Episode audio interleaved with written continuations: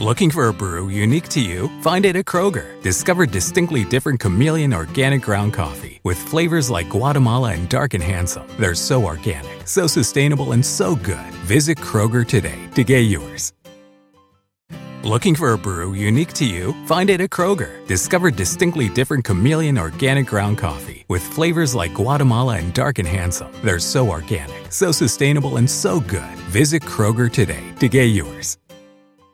Cuán firme cimiento se ha dado a la fe. A través de la Biblia, un análisis de la Biblia libro por libro que le ayudará a crecer espiritualmente. Estos estudios fueron diseñados por el doctor J. Vernon McGee. Acompáñenos en este fascinante recorrido a través de la Biblia. La palabra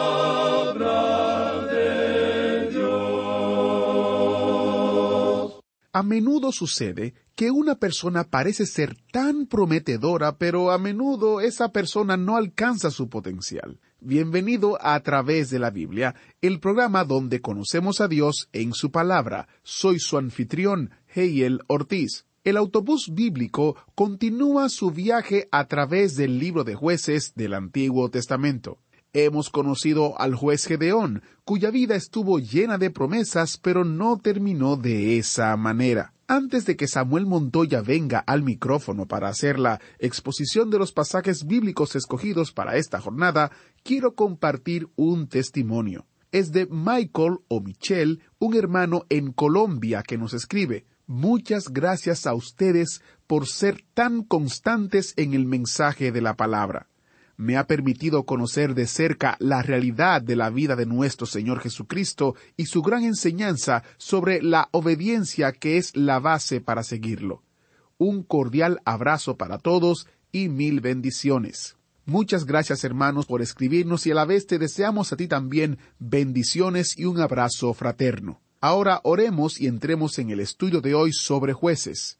Padre Celestial, te damos gracias por la maravillosa oportunidad que tenemos de abrir tu palabra y de escucharte. Te pedimos que nos des ojos de fe y corazones generosos al ver tu obra en nuestras vidas. Te pedimos que tu Espíritu Santo obre en cada uno de nuestros corazones conforme al propósito de tu palabra. En el nombre de Jesús oramos. Amén. Ahora iniciamos nuestro recorrido bíblico de hoy con las enseñanzas del Dr. Magui en la voz de nuestro hermano Samuel Montoya. Continuamos hoy en nuestro recorrido por el capítulo ocho de los jueces. En nuestro programa anterior estábamos hablando de Gedeón y cómo los israelitas le habían pedido que él reinara sobre ellos. Debido a que Gedeón les había libertado de servidumbre, ellos querían que él aceptara el cargo de rey. Al parecer, él fue el primero a quien ofrecieron este alto cargo, a pesar de que Dios era quien quería reinar sobre ellos. Y no solamente querían que reinara Gedeón, sino también su hijo y el hijo de su hijo. Y esto quería decir que deseaban tener un rey así como las naciones alrededor de ellos. Pero vimos también que Gedeón rechazó esta oferta y les dijo que Jehová era quien debía señorear sobre ellos. Gedeón ciertamente había aprendido una lección, eso es indiscutible. Este joven que sacudía el trigo por allá abajo en el lagar reconoció que era cobarde, Sabía que era Dios quien le había dado la victoria. Sabía que no tenía fuerzas en él mismo para ganar la batalla. Pero se dio cuenta de que Dios le había levantado con este fin. Gedeón en verdad era un hombre admirable.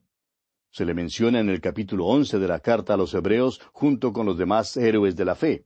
El hecho es que Gedeón es el primero en la lista de los jueces. También se antepone a David en la lista.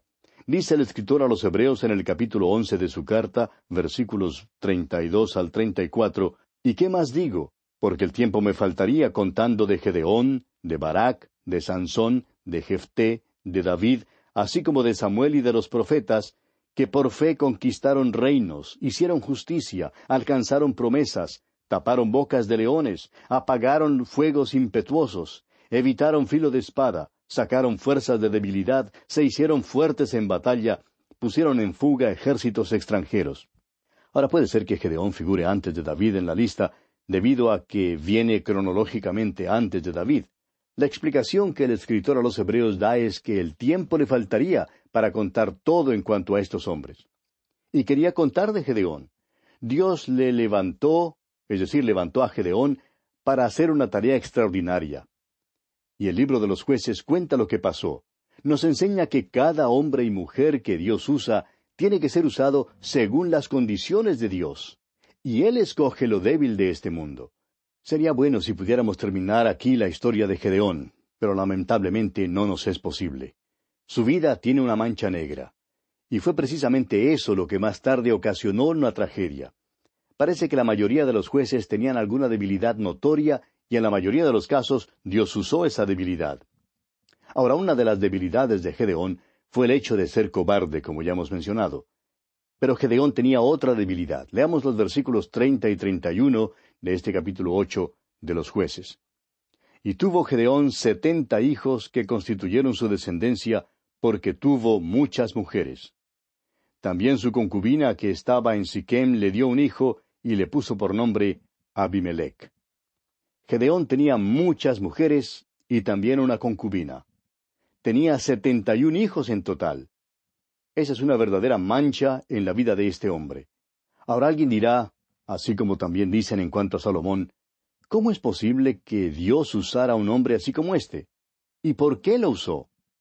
Bueno, Gedeón tomó estas muchas mujeres, las cuales le dieron estos hijos después de la batalla.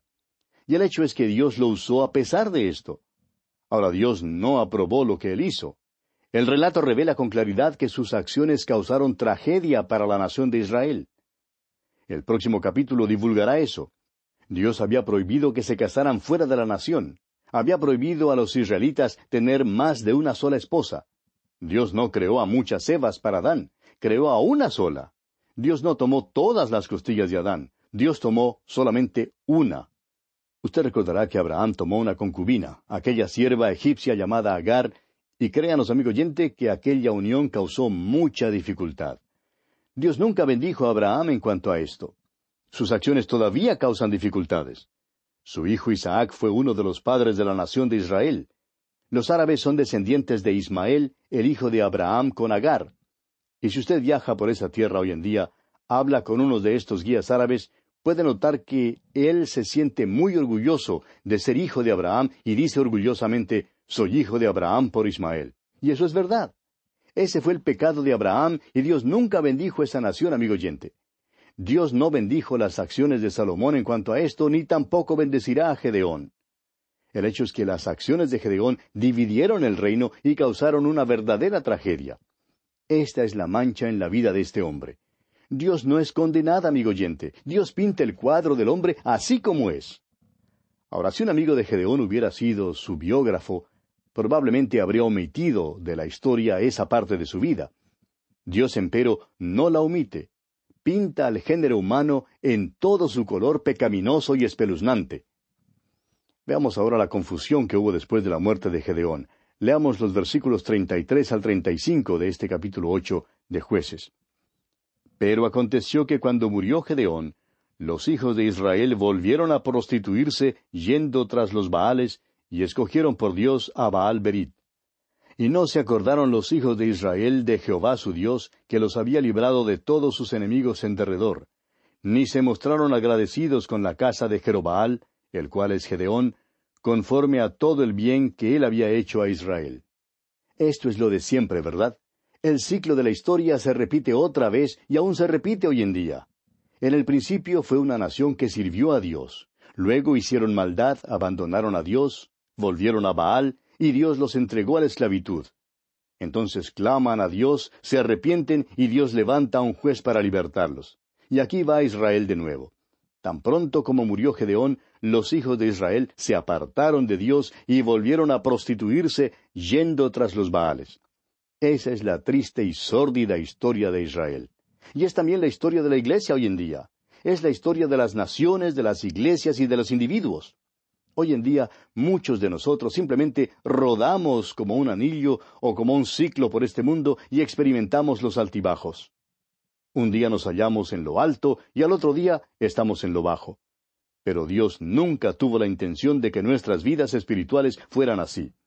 Y bien, llegamos ahora al capítulo nueve de los jueces. En este capítulo los hombres de Siquem hacen rey a Abimelech. Jotam, mediante una parábola, les reprocha. tenemos también la conspiración de Gaal. Abimelech es muerto y la maldición de Jotam se cumple. Este capítulo relata la historia de Abimelech, el hijo malo y perverso de Gedeón y su concubina. ¿Ve usted? Gedeón no debía haber tenido ninguna concubina. Esto causó dificultades a la nación de Israel. Comencemos pues leyendo los primeros tres versículos de este capítulo nueve de los jueces. Abimelech, hijo de Jerobaal, fue a Siquem, a los hermanos de su madre, y habló con ellos y con toda la familia de la casa del padre de su madre, diciendo, Yo os ruego que digáis en oídos de todos los de Siquem, ¿qué os parece mejor, que os gobiernen setenta hombres, todos los hijos de Jerobaal, o que os gobierne un solo hombre? Acordaos que yo soy hueso vuestro y carne vuestra.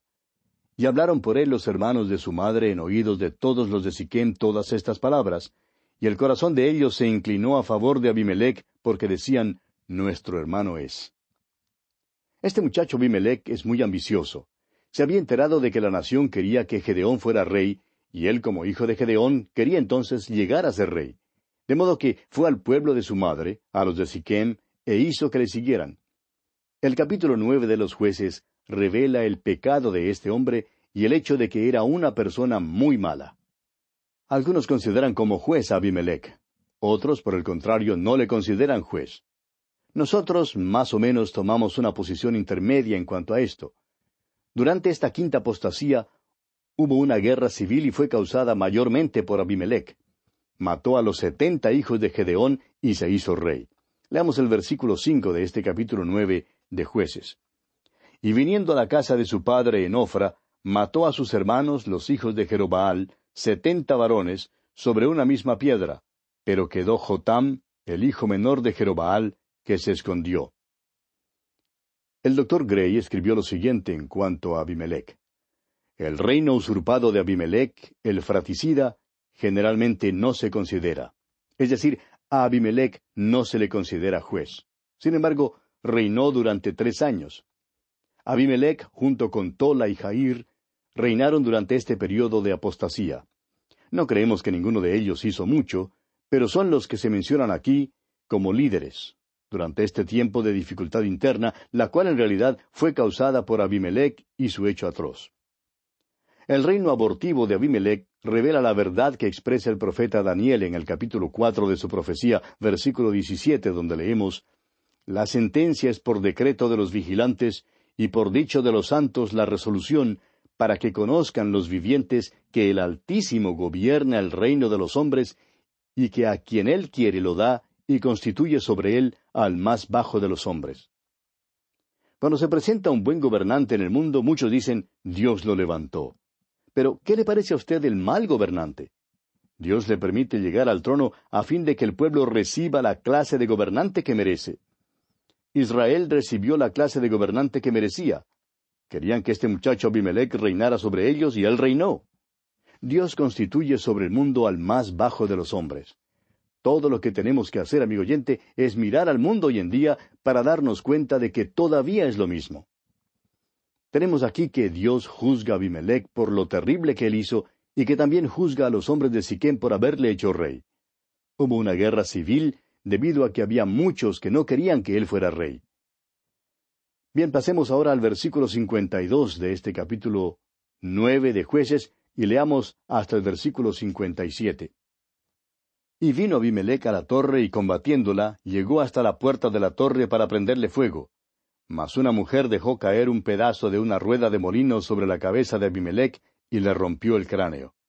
Entonces llamó apresuradamente a su escudero y le dijo, saca tu espada y mátame, para que no se diga de mí, una mujer lo mató, y su escudero le atravesó y murió.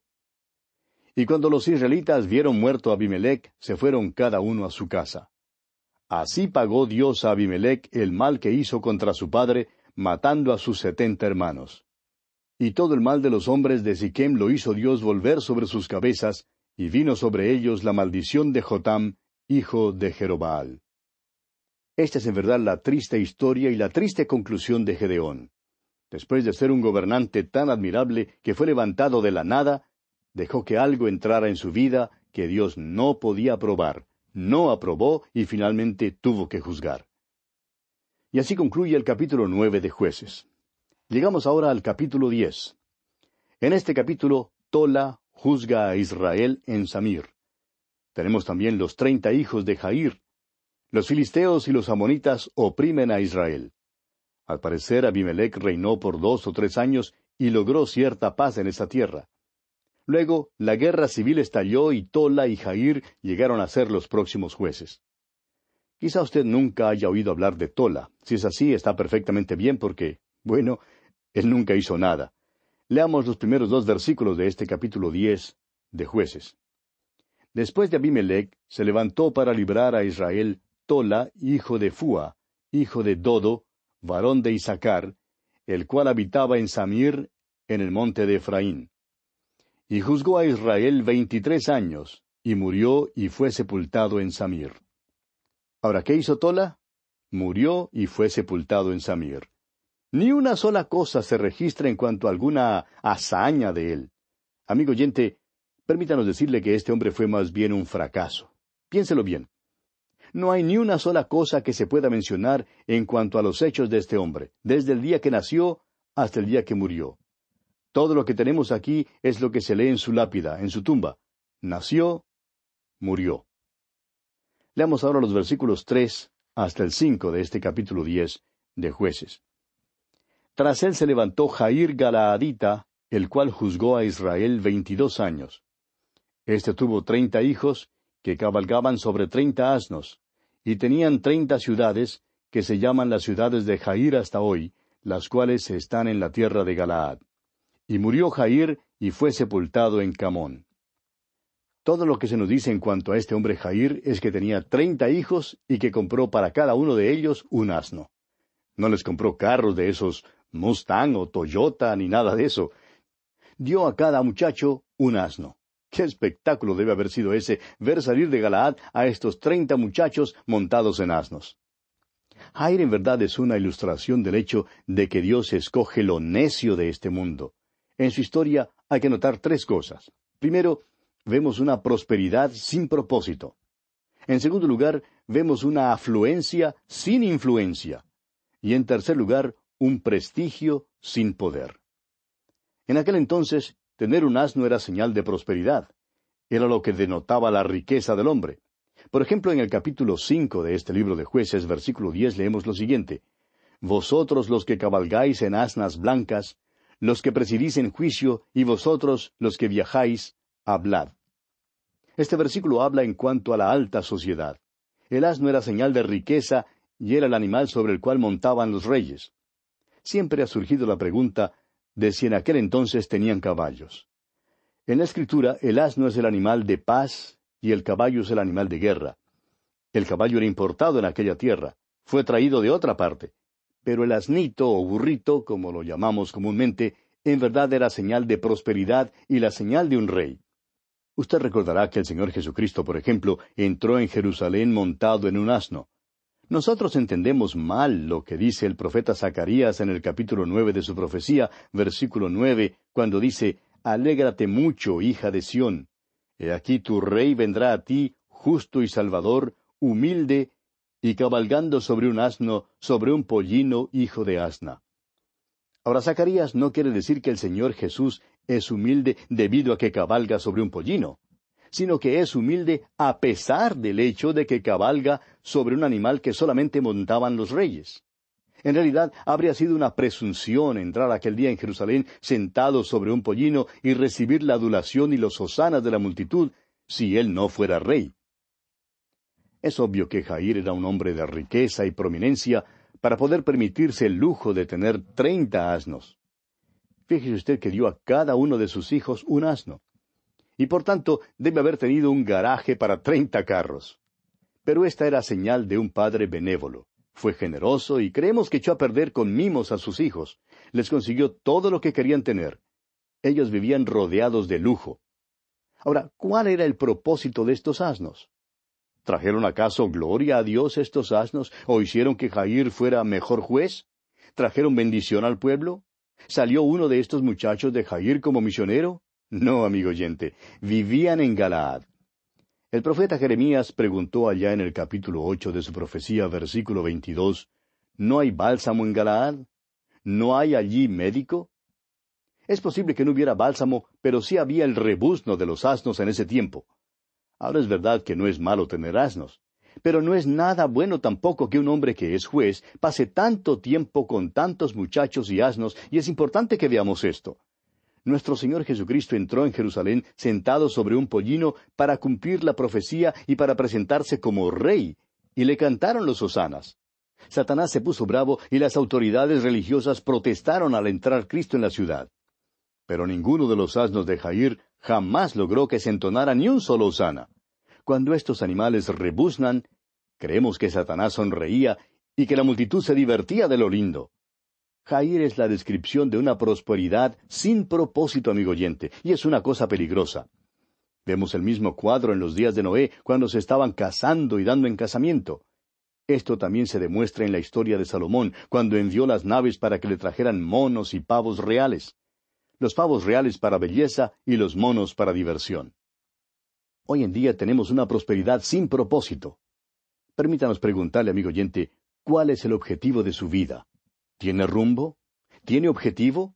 ¿O es su vida aburrida?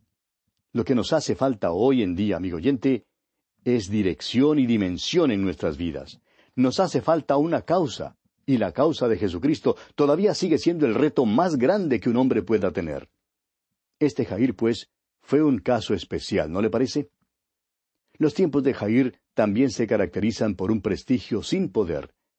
Él era el hombre sobresaliente de la comunidad, Probablemente los agentes de tránsito nunca multaron a sus hijos por una infracción, pero el versículo cinco no habla de ningún monumento para Jair. Hasta fue sepultado en un sitio no conocido. Nunca hizo ningún acto noble, nunca hizo ningún hecho digno de mención, nunca ganó una victoria. Tenía treinta burros de fuerza, pero ni un solo caballo de fuerza, es decir, no tenía ningún poder espiritual. Vivimos en un tiempo cuando la Iglesia ha perdido su poder. ¿Qué descripción tenemos en este hombre Jair? Es una descripción de muchos cristianos hoy en día. Son ornamentales, sirven de adorno, pero no tienen ningún poder en sus vidas. Tienen belleza y prestigio, sí, pero carecen de todo poder. Así fue este juez Jair. No hizo nada. Murió y fue sepultado. Y bueno, vamos a detenernos aquí, amigo oyente, porque se nos agotó el tiempo. Sin embargo, retornaremos por esta misma frecuencia en la continuación del estudio de este libro de jueces. Hasta nuestro próximo programa y que el Señor le bendiga abundantemente. Muchas gracias al maestro Samuel Montoya por guiarnos en el estudio de hoy. Es nuestro deseo que este programa le fortalezca para que tenga poder en su vida, el poder del Espíritu Santo le invitamos a que aprenda más acerca de Armagedón, la guerra que ha capturado la imaginación del hombre en el nuevo librito gratuito de este mes titulado Armagedón. ¿Qué, dónde y cuándo? Trata de el lugar y el tiempo de Armagedón, la guerra final, las fuerzas involucradas en ella, el propósito y la conclusión. Encuentre su descarga gratuita en a través de la Biblia.org barra especial a través de la Biblia.org barra especial.